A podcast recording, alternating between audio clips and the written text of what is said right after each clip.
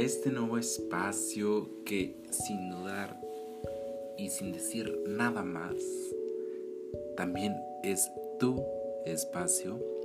Bueno, me presento nuevamente, soy Luis, soy psicólogo clínico y en esta ocasión te voy a hablar sobre la soledad, un tema que particularmente a mí me llama demasiado la atención puesto que estoy viviendo una etapa de soledad, así de simple.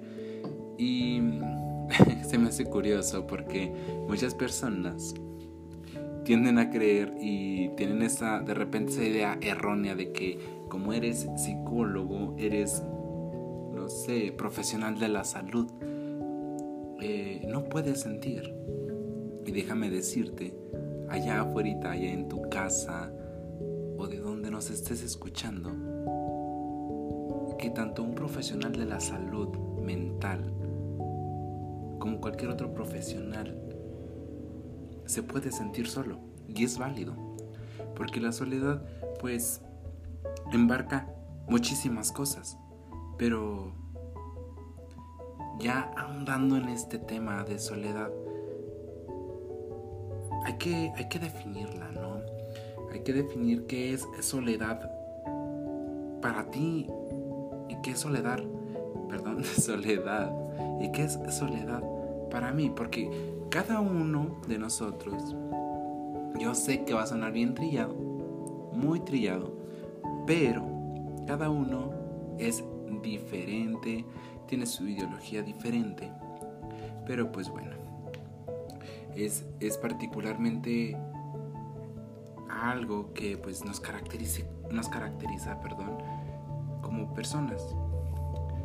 Bueno, de acuerdo a, algunos artículos que he estado leyendo es que la soledad se puede definir como aquel aislamiento o confinamiento a la falta de contacto con otras personas. Así se pondría la soledad en ese aspecto. Eh, pero sin embargo,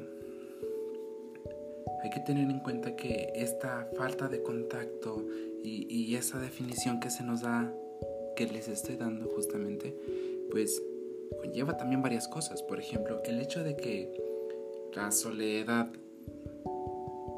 pueda referirse solamente a esa ausencia de persona, pues no siempre, no siempre es así, puesto que se puede determinar de dos maneras. ¿A qué me refiero con ello? A que el hecho de estar solos se pueda determinar también así como es, es estar solo totalmente o sentirse solo, que son varias cosas diferentes, porque si hacemos referencia a la primera, estar solo es estar exclusivamente, como lo decía la definición, sin la compañía de otra persona, sin el contacto. Mas sin embargo, lo que es sentirse solo, pues ya es otro rasgo más, más allá, es decir, algo más mental, más psicológico, puesto que muchísimas personas, y creo que en algún aspecto de mi vida me incluyo, este, llegué a sentir esto, ¿no? El sentirme solo aún estando acompañado de, pero físicamente. O sea, ahí cambian muchísimo los conceptos. Pero, ¿por qué nos sentimos solos? Creo que esa es una de las preguntas que yo hasta cierto punto y en algún momento, este, pues sí llegué a preguntarme creo que también allá afuera, quien me está escuchando, también se cuestionó esto, ¿no? ¿Por qué nos sentimos solos? ¿Por qué será? Bueno, como lo dijimos, la, soledad, pues hacemos referencia al aspecto de que siempre vamos a estar acompañados, es decir, somos seres sociales. Entonces yo simplemente la justificaba en este aspecto, en el hecho de que estar solo significa que pues no tengo a nadie cerca, porque nadie me junta, o cosas así. Y esto me remonta muchísimo a cuando era pequeño. Justamente en, en la edad de, no sé, de primaria, digamos, unos 6 años, es cuando, bueno, bueno, no, es cierto, antes, lo que era preescolar donde inicias como quien dice el, conocimiento de la sociedad, puesto que ya te empiezas a, relacionar perdón, con personas ajenas a ti y que no son tu familia, es decir, los amigos de la escuela. Entras a preescolar perdón, les comentaba, es mi caso. Entro a preescolar, conozco a los chicos, a las chicas, que mayormente a mí me tocó con puras niñas. Este. Y, y te empiezas a relacionar. Hasta ese momento está bien, porque si bien cuando se es niño se cuestionan bastantes cosas, creo que no se hace hincapié exactamente a, a los términos, vaya. Y creo que es algo que la sociedad nos va llevando de la mano a enmarcar y a estigmatizar el hecho de que una persona, en este caso hablamos de la soledad, que si una persona está sola, está súper jodida o no se la está llevando bien o X cosa, ¿no? Bueno, así están los transcursos. Cursamos el kinder, nos vamos a la primaria y es un poquito más amplio el nivel de, sociabilidad, de socialización con otras tantas más personas a las que eran en tu preescolar y quizás ya tú entras a otro preescolar, digo, perdón, a otra escuela y ya no son tus mismos compañeros, vaya, entonces te sacan de esa zona de confort con la que estabas acostumbrados con tus compañeros de, preescolar. Entonces dices, no, pues qué onda, ¿no? Y bueno, particularmente para mí, como era un niño algo solitario, prácticamente no le hablaba a nadie, entonces para mí fue muy difícil entablar todo esto.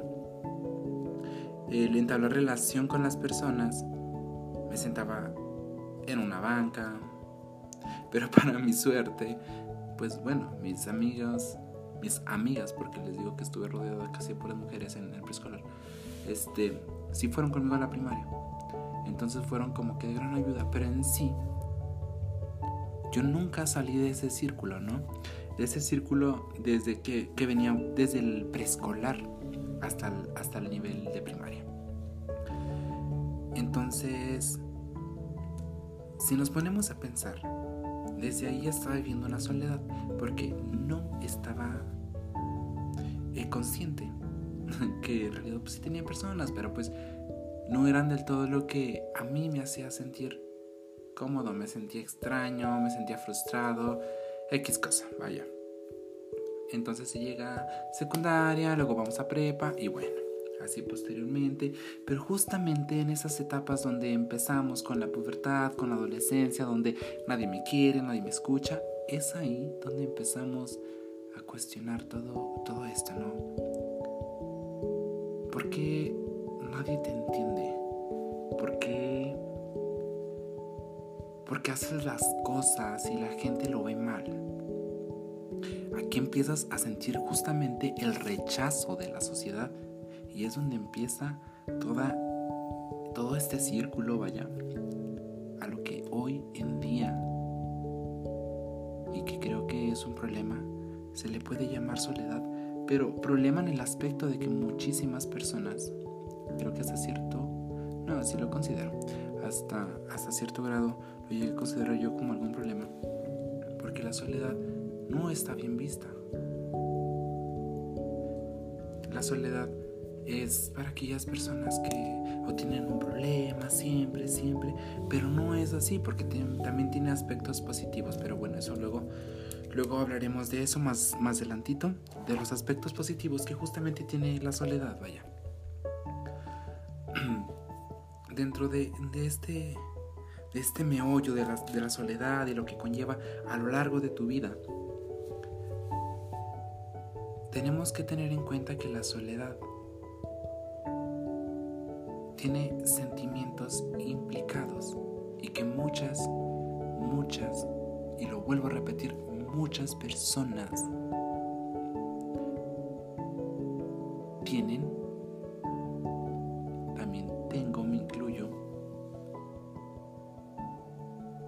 hasta ciertos grados ya de que egreso de la facultad y me pongo a pensar en, en todo eso y empiezo a reaccionar, tenemos sentimientos desconocidos, por así decirlo. ¿A qué me refiero, a qué me refiero con sentimientos desconocidos? A que no podemos ponerles un nombre. Tal vez llegabas a casa llorando, gritando, simplemente lo dejabas que pasara pero jamás le pusiste un nombre a ese sentimiento. Y es ahí donde entra la problemática de lo que les digo, que es la soledad, pero de una manera negativa, porque desde el principio, como somos niños, y en este caso, pues para nosotros, eh, hablo en el aspecto de que, pues en este caso, cuando se es hombre, hay una represión total de los sentimientos desde el principio en el que te dicen que los niños no deben llorar. Entonces ahí, ahí hay un hay un estricto prohibimiento de que pues tienes que no tienes que llorar frente al público y que pues no puedes ponerles nombre a los sentimientos. Entonces ahí ahí está el problema. Porque bueno, los sentimientos asociados con, con este significado, vaya, pues son meramente lo que es la tristeza, la soledad, que lo asociamos también mucho con, con el odio, la ira, pues son sentimientos que, que, que pues no sabemos ni cómo llamarlos porque no estamos asociados con ellos, no la, la incomprensión, perdón, la inseguridad y pues que poco a poco vamos viendo a personas a nuestro alrededor, de que no me comprende, que, pues es que tú no sabes cómo me siento, entonces ahí justamente estamos orientados a, a estos sentimientos que pues particularmente nos hacen sentir así. Y que pues no siempre, no siempre se puede tratar de una forma correcta, puesto que no estamos ligados a lo que es la definición. Y hay que tener mucho cuidado porque el riesgo está latente. No sé, para empezar, no sé cómo expresar un sentimiento. Segundo, no sé cómo llamarle a ese sentimiento. Cómo decir que estoy enojado. Cómo decir que estoy súper encabronado porque nadie me entiende. Ahí, ahí estamos entrando en este riesgo de soledad donde lastimosamente y que para mí se lo veo verdaderamente como un peligro e, es donde entran los aspectos de suicidio en muchos adolescentes y personas mayores. ¿Por qué? Porque no hay esa expresión de sentimiento. No hay esta cavidad a poder charlar con la persona sobre sentimientos porque te van a juzgar. Este es un riesgo. Y que muchas veces nosotros, como adultos, como niños, como jóvenes, no nos sentimos apoyados emocionalmente y que pues prácticamente repercute en nuestra autoestima y nos desmotiva. ¿Para qué le digo si no me va a escuchar? No sé, sí. Me remonto a mis tiempos cuando tal vez en algún momento quería platicar algo. Porque siempre he sido de, una mente muy abierta, de, decir, pues vas a platicar algo, adelante, que venga, sin, sin cuestionarte, sin juzgarte y decir, bueno, va, te escucho. Pues conmigo no sucedía cuando era pequeño. Creo que hasta ahora que egreso de la carrera y que estoy en el transcurso de la licenciatura es cuando empiezo a ver los cambios en mi familia. Pero antes no. Antes era de... Mamá, ¿qué es esto? Y ¿Por qué en algunas ocasiones te sientes así? Y es, son palabras que, pues, como les menciono, te bajan autoestima de decir, ah, ya vas a empezar. ¿Y ahora qué tienes? Entonces, justamente, esto va ligado a, a, un, a una decepción tremenda de decir, no manches, sea, hasta incluso de decir, ¿por qué me tocó esta familia? ¿Por qué no te entienden, no? Porque ni siquiera se dan el tiempo de escucharte. Y ese es el gran, gran, gran reto que creo que se tiene actualmente en la sociedad. Porque solo oímos más, no escuchamos. No nos detenemos a pensar en qué te está pasando, en por qué si tú tenías una conducta tan gentil, tan, tan llena de vida, no sé, tan fluorescente, de repente ya no lo haces. Ahora eres un niño rebelde, eres una niña eh, malcriada, no sé. Empiezas, se empieza justamente a detonar esta bomba acumulada dentro de tu cuerpo y que justamente reprende contra la actitud que estás teniendo aquel padre o madre de familia, porque ya no eras como antes y les vuelvo a hacer mención, pero jamás ellos dan una vuelta hacia atrás, no voltean su cabecita por un momento para decir, bueno, si era así, ¿por qué ya no? ¿Qué, qué hice yo también, no? o sea, se cuestionan mucho y, bueno, no se cuestionan, se, se fundamentan mucho en el hecho de que, pues bueno, siempre ha tenido todo, le he dado todo, no le falta nada, pero ¿qué pasa? ¿Qué pasa? O sea, si solamente son cosas materiales y más nunca les diste e, ese espacio de confort de decir, hijo, siéntate, vamos a charlar, vamos a platicar de qué tal te fue en tu día, cómo te sentiste, si fue tu primer inicio de clase, ¿no? Conseguiste amigos, cómo te fue con la maestra. Bueno, creo que muchas personas no lo hacen y, y les comento nuevamente, es el reto que se está teniendo actualmente en la sociedad, puesto que hay una alta en el índice de personas con depresión.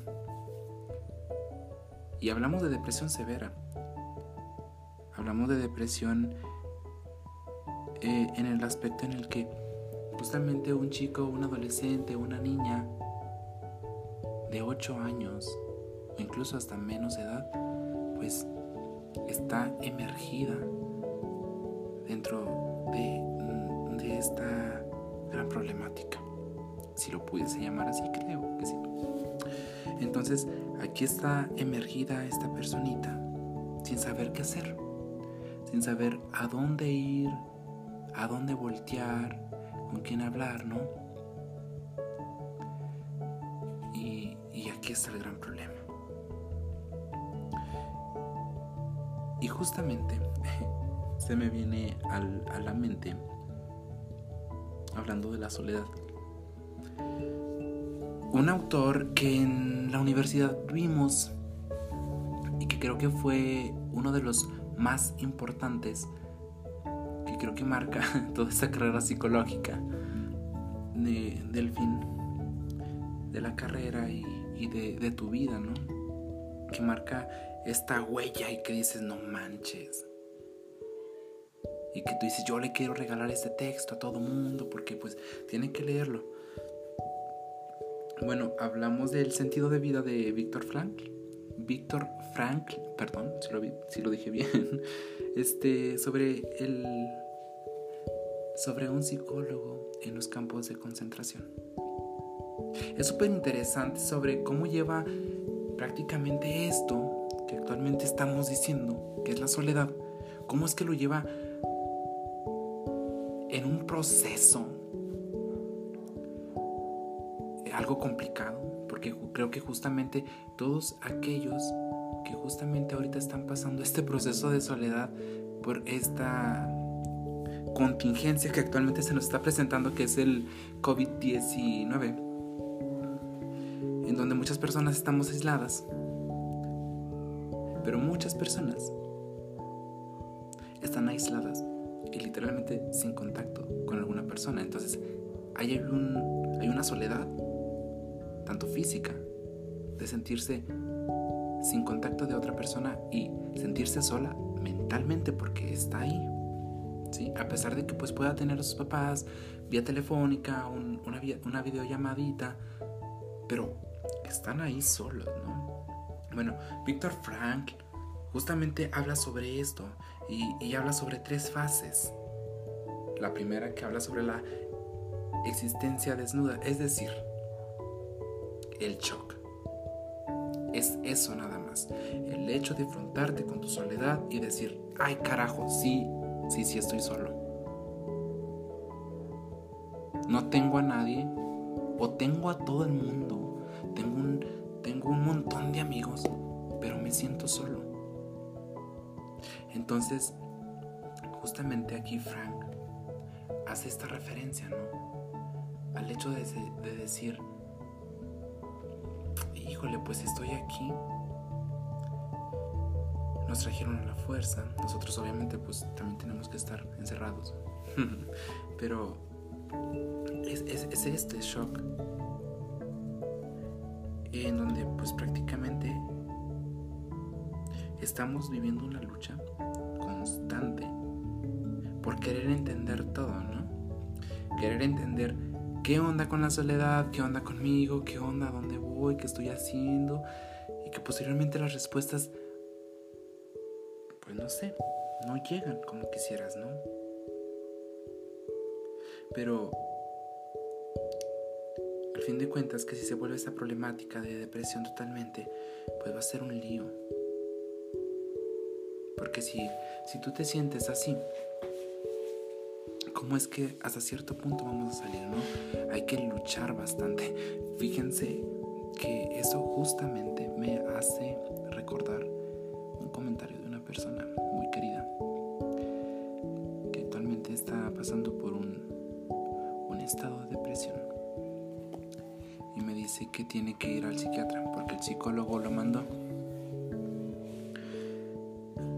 Entonces le digo, es una persona, les menciono, muy querida, muy cercana a mí, un amigo. Un abrazo si me está escuchando. Y le comento que haga todo lo posible por ir al psiquiatra. Que haga todo lo posible por atender esa salud mental y esa tranquilidad que justamente él necesita. Él está ahorita en esta parte de un shock. De decir, pues sí, me siento solo, ¿no? No tengo apoyo de nadie. Y justamente, problema con él, porque me dice que su madre no lo apoya, bueno, su familia. Y me menciona que la mamá le dice que la depresión se cura sola, que solo es cuestión de echarle ganas y ya. Entonces digo, uy, perdón, ok, stop, está bien. Es cuestión de ganas, sí, échale ganas pero también necesitas el apoyo de mamá, de papá y de tu círculo que está ahí contigo y de un experto. Ve de la mano con ellos, ¿no? Entonces sí me sacó de onda y les comento y vuelvo a remontar. Esta gran faceta que estamos viviendo de prácticamente no sentir las emociones no poder manejarlas y no poder hacerlas llegar al otro es el problema que nos está atacando. Porque no sentimos el apoyo, porque no sentimos esta, esta confianza de decirle a aquella persona, oye, estoy mal. ¿Sí? Entonces, la verdad es que yo ya ahorita ya no le di seguimiento con mi amigo, ya no, no hemos charlado, pero se quedó en esta parte, ¿no? Le comento que haga lo posible por ir, porque pues ahorita está lejos. Entonces, aquí está la problemática. Y creo que muchos afuera, que quizás tal vez estén viviendo esta etapa de soledad y que justamente ya haya llegado a esta etapa de depresión, etapa de shock,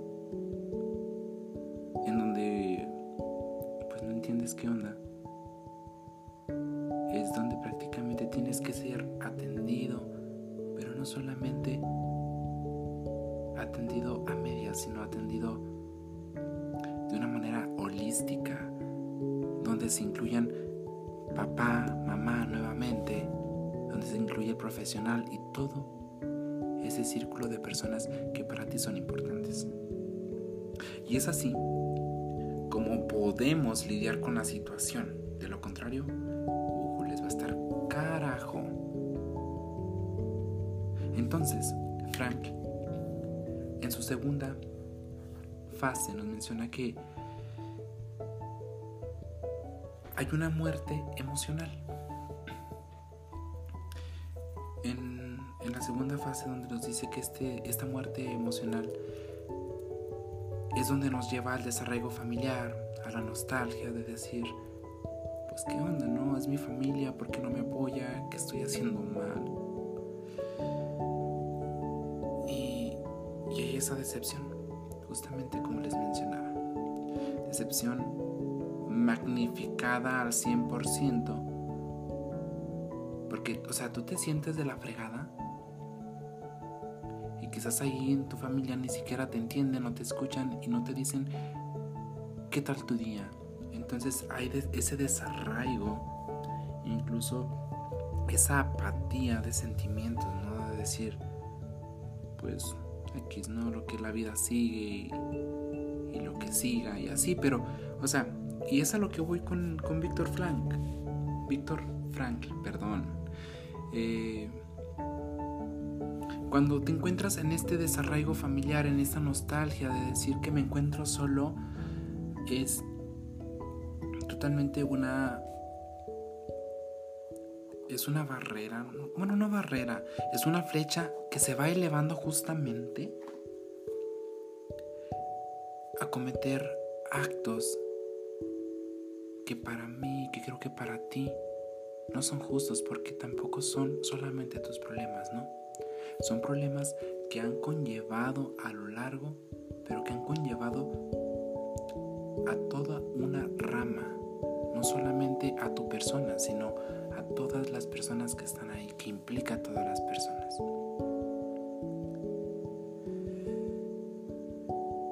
Y bueno, les comentaba que hablaríamos de algo positivo de la soledad. Y justamente es aquí, ¿no? Cuando una persona, y les recomiendo muchísimo que vayan a terapia, por cierto, corte, corte, corte comercial, vayan a terapia. Si están pasando por una, una situación, una situación que los haga vulnerables, que digan, es que me siento solo, a pesar de que tengo personas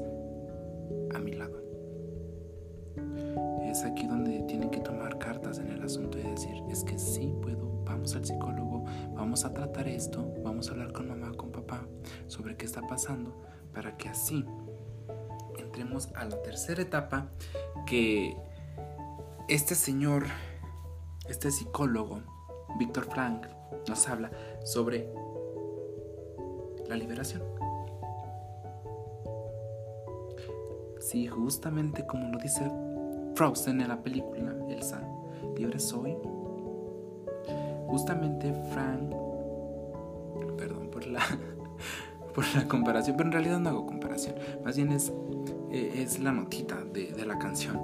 Eh, la liberación, pues, que percata justamente esta salida de la problemática en la que te has sumergido y que gratamente te puede tener eufórico y decir, no manches, qué padre se siente que mamá, que papá te escuchen y estén para ti un momento, aunque sea, pues es incomparable. Aquí había una, una referencia justamente de, de este texto de Frank,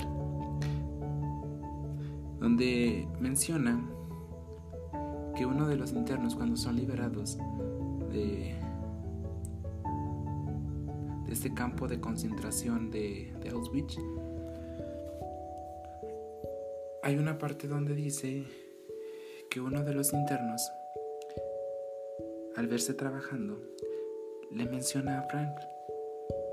Cito textualmente, si nos vieran ahora nuestras esposas, Entonces es ahí cuando Frank justamente encuentra aquel sentido de vida, es decir, estoy aquí, ciertamente, tal vez no son las mejores condiciones, pero estoy vivo.